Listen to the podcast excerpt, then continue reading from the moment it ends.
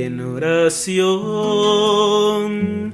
quiero preguntar Señor, quiero escuchar a tu voz, las palabras con tu amor, ser como eres tú. La lucha contra los enemigos del alma, combatiendo contra el mundo.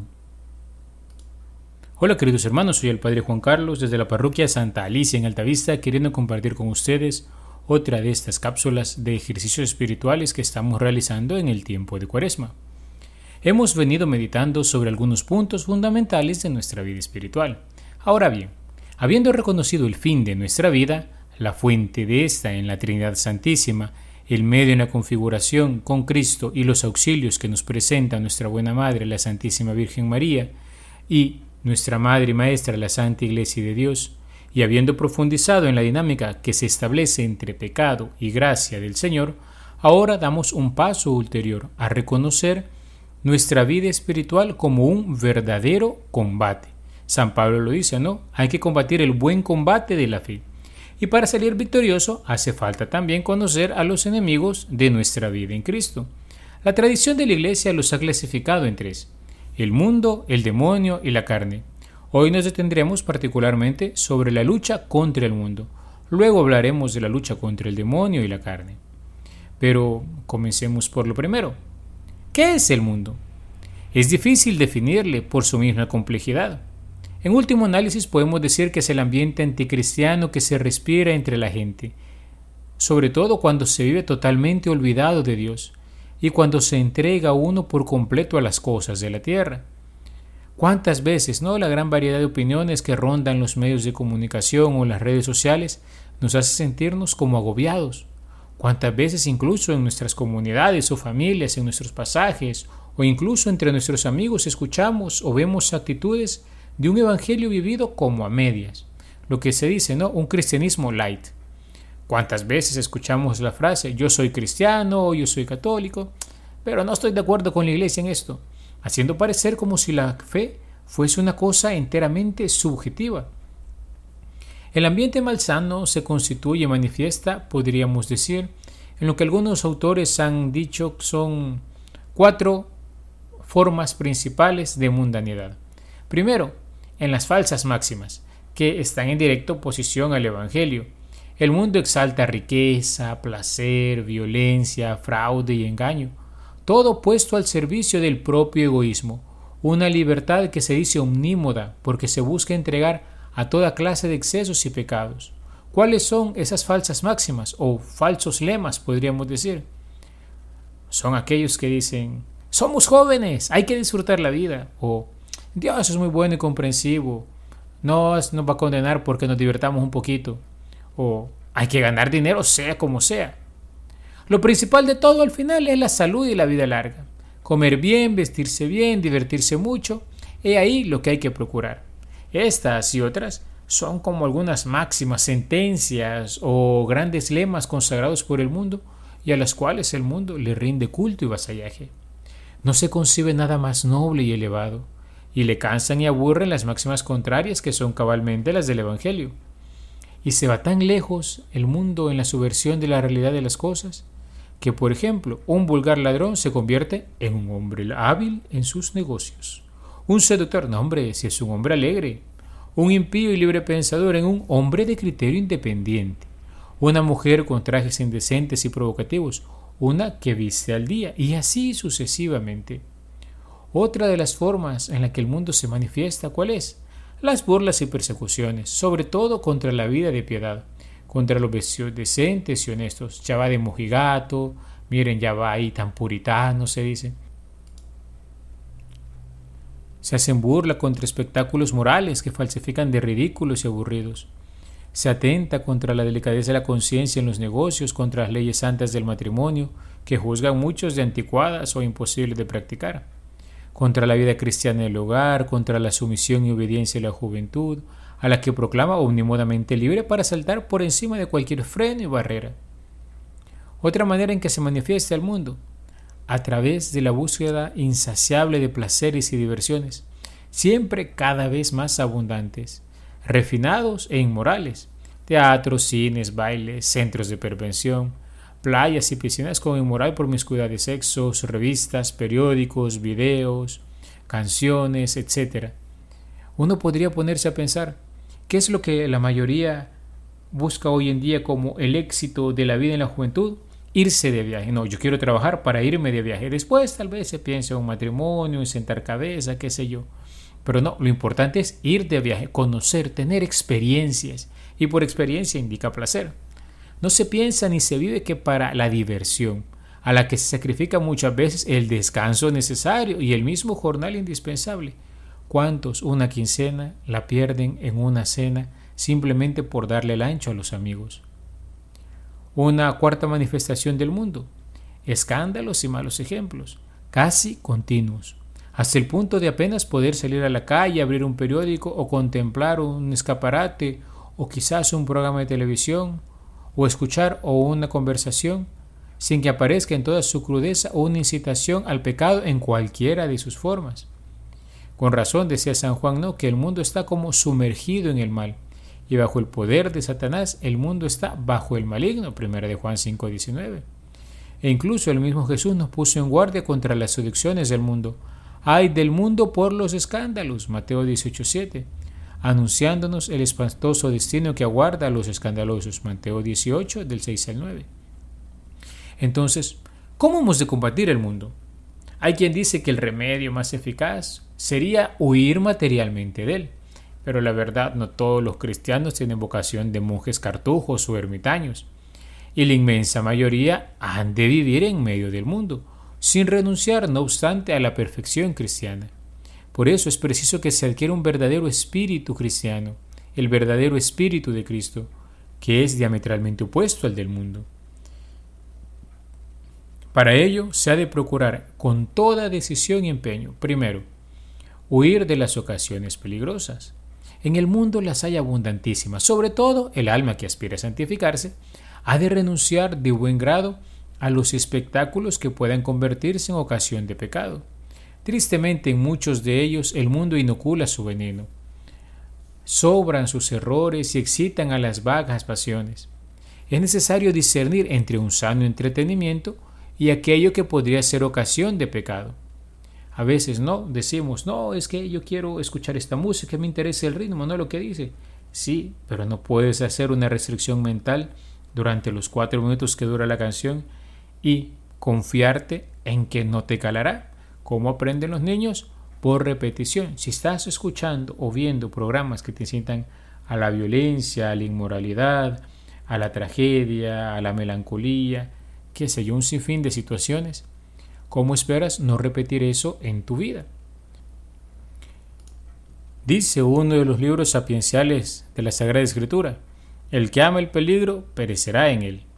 En esto es aleccionador el ejemplo de Alipio, ¿Quién es Alipio? Un amigo de San Agustín, del cual se nos hablan en sus confesiones, que arrastrado por sus amigos asistió a un espectáculo peligroso, con la intención de demostrar que tenía sobrada fuerza de voluntad para permanecer todo el tiempo con los ojos cerrados, para no contemplar el vergonzoso torneo. Recordemos que la diversión de aquella época que era ir al circo, ver pelear los gladiadores a muerte, asesinar a las fieras, combatir, todo sangre y violencia. Y Alipio dijo, yo puedo, yo resistiré, yo aguantaré.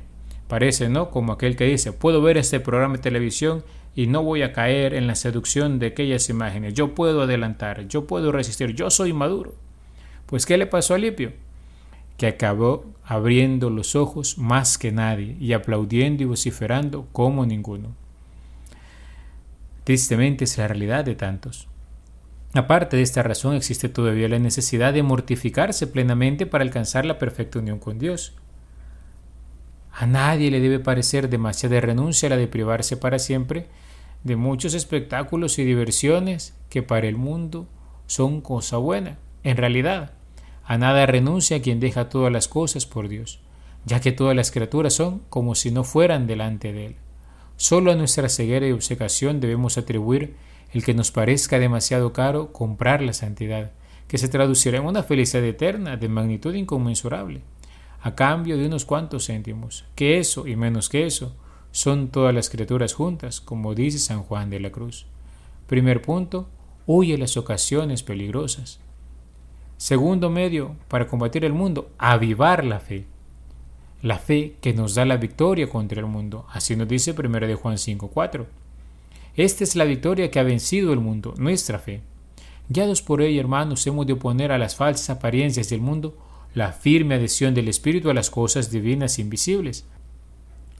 A sus máximas perversas hemos de oponer las palabras de Jesucristo, a sus halagos y seducciones las promesas eternas, a sus placeres y diversiones la paz de nuestra alma y la serenidad de una buena conciencia, a sus burlas y menosprecios la interesa de los hijos de Dios, a sus escándalos y malos ejemplos, la conducta de los santos y la afirmación constante de una vida irreprochable ante Dios y ante los hombres.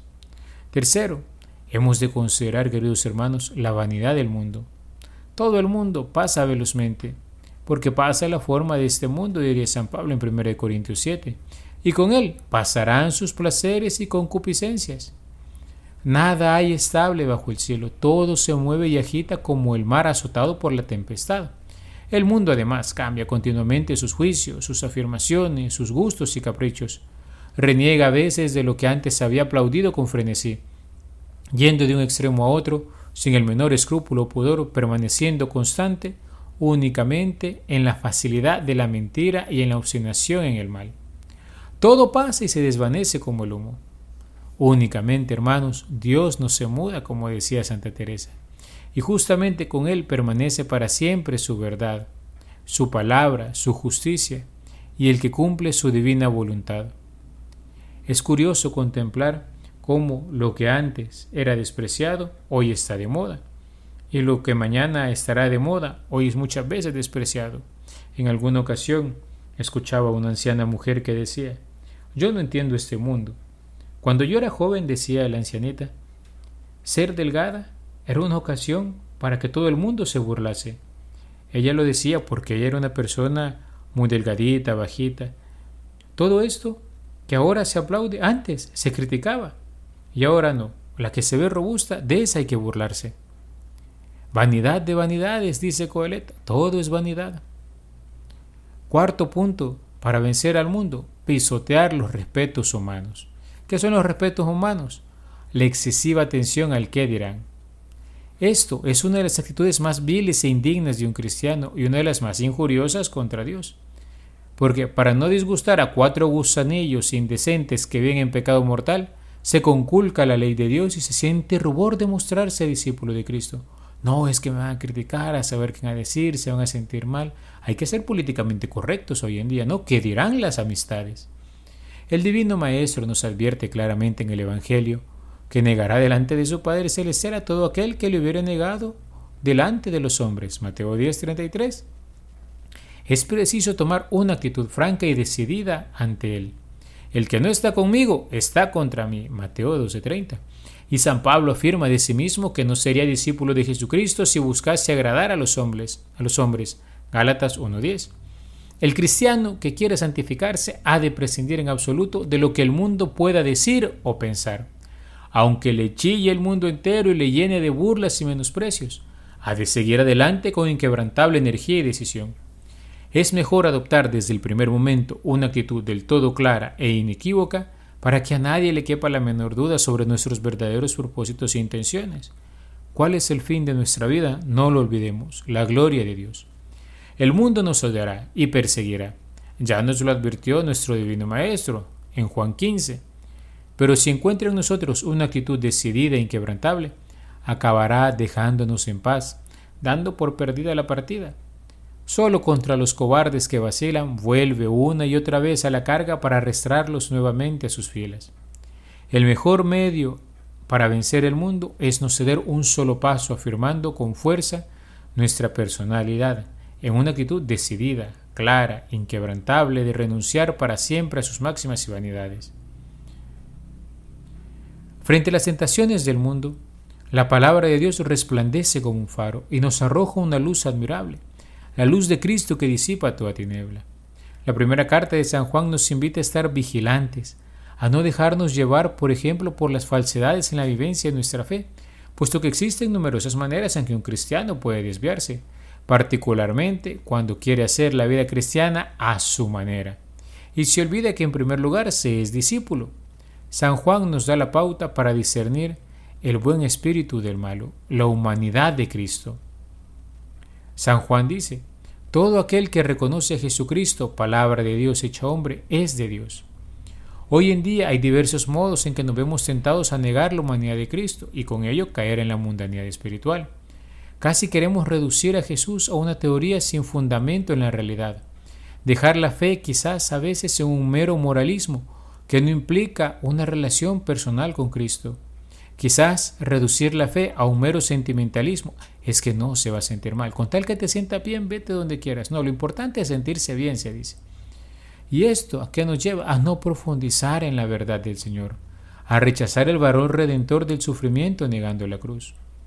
Otras veces se reduce a Jesús simplemente a un conjunto de doctrinas como si fueran meras palabras a repetir. Y Cristo es alguien con quien nosotros hemos de tener una relación personal. El Señor en el niño nacido en Belén, por ejemplo, en aquel pesebre, y manifestado a los magos venidos del Oriente, se nos muestra encarnado. Él no es simplemente un gurú, un fiscalizador moral o una canción bonita. Es el Dios vivo y verdadero que nos ama y por amor entró en la historia de la humanidad. El mundo te quiere llevar a vivir un cristianismo light, un cristianismo que se dice ya es como mero gaseoso, ¿verdad? Porque no se comprende qué es o qué no es. Y total, simplemente hay que vivir según la corriente de moda del momento muchas veces dejándonos llevar por actitudes y comportamientos malsanos que se tienden como a ir permeando en nuestra realidad y que nos parece que son los adecuados, pero cuando confrontamos con el Evangelio y con el amor de Cristo Jesús vemos que no puede haber nada más contrario. Por eso la humanidad de Cristo nos ayuda tantísimo. Contemplar a Cristo, verdadero Dios y verdadero hombre, nos hace recordar que la fe es concreta, ¿eh? que la fe se vive en actitudes y comportamientos que son traducibles en la vida de a pie, en el día a día. Decía un antiguo escritor eclesiástico llamado Ecumenio, la confesión de la venida de Cristo en la carne no se hace con la lengua, sino con los hechos. ¿Cómo? Pablo dice, llevando siempre la muerte de Jesús en el cuerpo, para que también la vida de Jesús se haga evidente en nuestro cuerpo. En efecto, el que tiene a Jesús activo en su interior y ha muerto para el mundo, y ya no vive para el mundo, sino para Cristo, y lleva éste no solo en la carne de Cristo, sino también en la suya propia, éste es ciertamente de Dios. La batalla contra el mundo es seductora y ciertamente es ardua. Es difícil vivir en nuestra época a contracorriente, pero esto es lo propio del cristiano, vivir en el mundo sin ser del mundo San Pablo diría en la carta a los romanos en el capítulo 12 que no hemos de acostumbrarnos o adaptarnos a la mentalidad del mundo presente, sino siempre nosotros vivir configurados con Cristo, encarnar los valores del Evangelio. Estamos llamados a ser algo más. No hemos sido creados, queridos hermanos, para vivir de mediocridades, de rentas del pasado, de modas pasajeras, no. Hemos sido creados para la grandeza, la grandeza de una vida que se entrega por amor. Y qué hermoso será, queridos hermanos, el día en que nosotros, venciendo al mundo, podamos vivir solo para el Señor. ¿No es acaso esto la felicidad eterna que anhelamos y que encontramos en aquella expresión del Padre nuestro cuando decimos, santificado sea tu nombre? Sí, santificado el nombre del Señor y no la mundanidad. Santificado el nombre del Señor y no los propios gustos y pareceres. Santificado el nombre del Señor, que está por sobre todo nombre.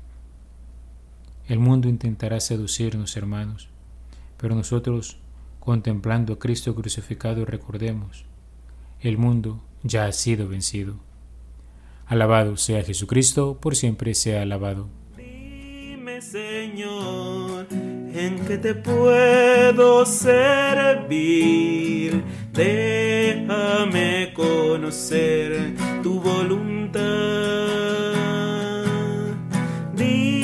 Señor, en ti yo quiero vivir, quiero saber de ti más.